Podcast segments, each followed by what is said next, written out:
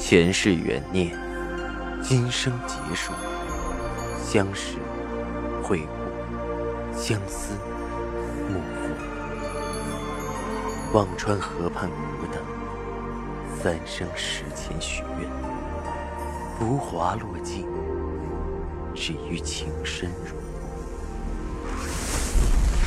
欢迎收听由喜马拉雅出品的《情似故人来》，作者文安初心忆故人，蒋波魅影，明月照经纶，木千林。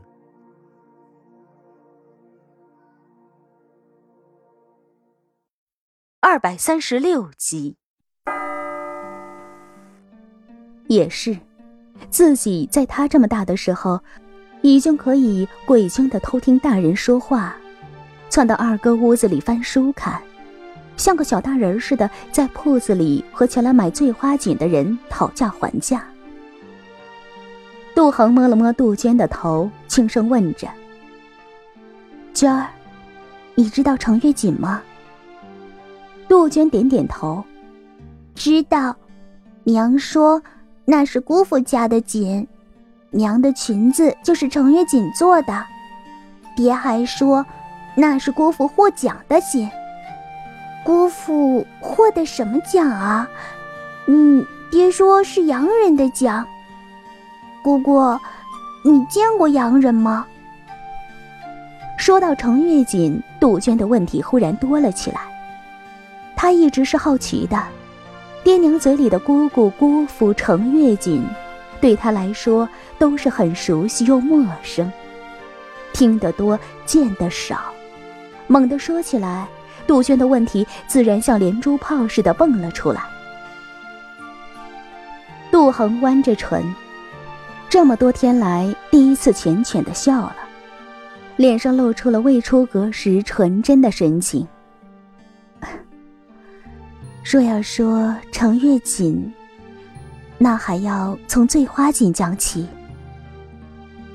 那是重庆周部长的官邸，西洋式风格的建筑，圆弧形的窗下，杜鹃依偎在杜恒的怀里，静静的听着杜恒讲那些旧事。从杜恒的爹娘，从醉花锦讲起，直到杜恒逃婚出嫁。一件件，一桩桩，杜恒的眸子看得很远。透过窗外的芭蕉，他的心仿佛回到了白墙灰瓦的扬州，红墙大院的北平，阳光普照的布鲁塞尔。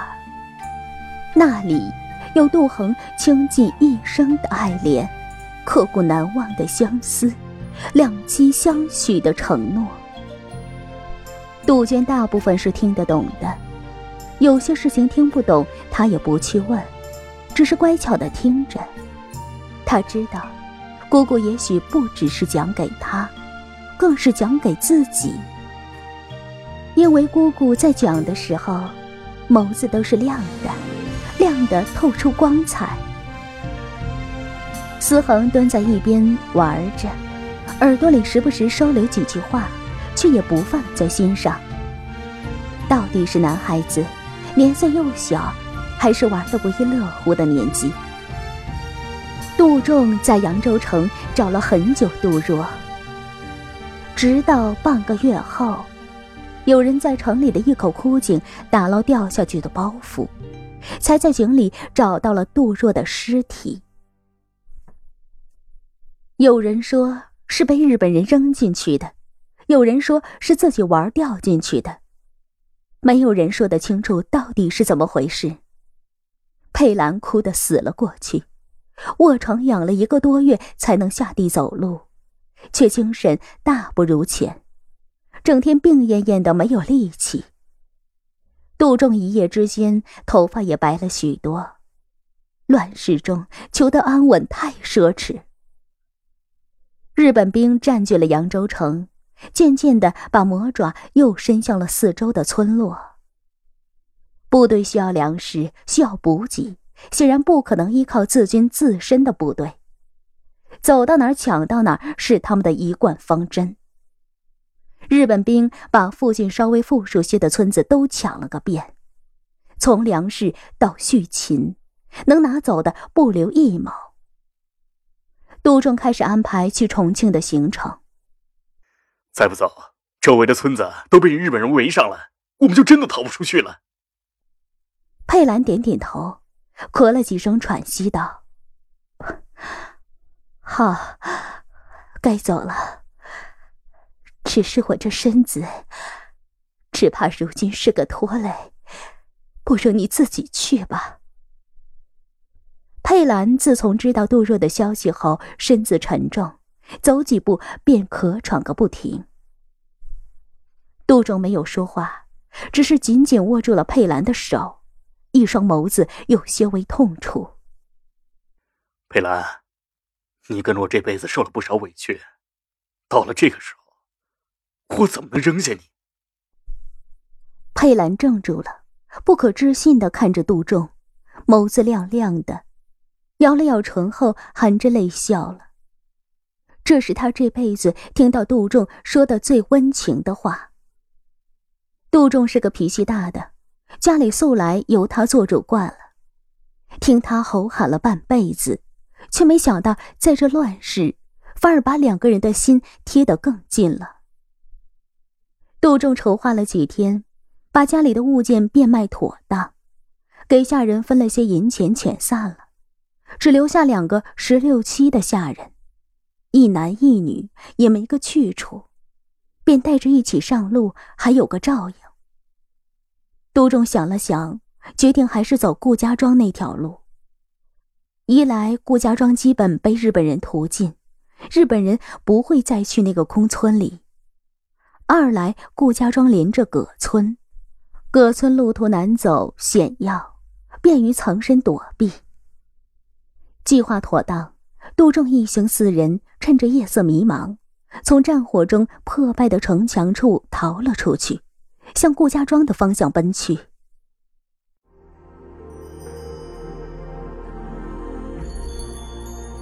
您正在收听的是喜马拉雅出品的长篇穿越小说《情似故人来》。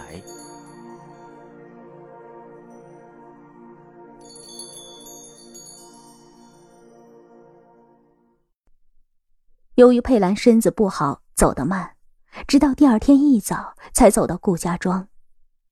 佩兰已经气喘吁吁，被日本兵血洗后的顾家庄，虽然几个月过去，空气里还是透着血腥味儿，四处小树破败，只有几条野狗在尘土飞扬的羊肠路上疯狂的奔跑，吠叫着。杜仲、佩兰走到一片荷塘处，荷叶早已枯萎凋零，只余一片凄凉颓废的景致。佩兰坐在旁边的石头上喘着气，吩咐着丫头：“快去打些水来，很口渴。”丫头从包袱里取出个银碗，便要去荷塘舀水来喝。忽然，不远处传来几声嘤嘤的啼哭，像孩童的声音。几个人身上都是一紧，不知是人是鬼。这里已经破败了那么久，难道还有活人？那声音断断续续的，似乎也没有什么力气，在做最后挣扎般。听了半晌，佩兰终于忍不住对杜仲说着：“我们不妨去看看，听着倒像是个孩子的声音。”杜仲又侧耳仔细听了听，抬脚向声音传来的方向走去。另个下人也跟着过去。佩兰等了片刻，还是耐不住性子，也缓缓站起来走了过去。在荷塘几步远的地方的一棵枯树下，躺着一个女人，旁边有个用破衣服裹起来的孩子。佩兰看了看那女人的脸，忽然捂住了嘴。那个女人，她曾经在赵家老太太的寿宴上见过。恒儿受的多少气，和她少不了干系。佩兰俯身看了看蹲在地上用树枝爬了那女人的杜仲，声音都有些抖。死了。杜仲点点头，沉声道：“死了，怕有两天了，脚都烂了，顿了下，杜仲问着：“这就赵石南那个耳房吧？”佩兰嗯了一声。杜仲看着这个女人，有些说不出的滋味。赵家的恩怨，他不是十分清楚。一则嫁出去的妹子再现不易，除了赵老太太寿宴，自家的宴席逢年过节偶尔能见见面，平时按着规矩是不能常去婆家探望的。二则，杜恒的嘴紧，问也问不出什么。但是从杜恒的逃离，景葵的被关。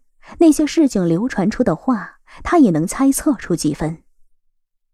他原以为他看到郑小鱼的今天，也许会觉得活该，可是看着那个躺在枯树边、头发散乱、面色青灰、身体僵直、手脚发烂的女人，竟也只是一声叹息。人啊，这辈子谁都不容易，到了现在这个情状，人都死了，也就不说什么了。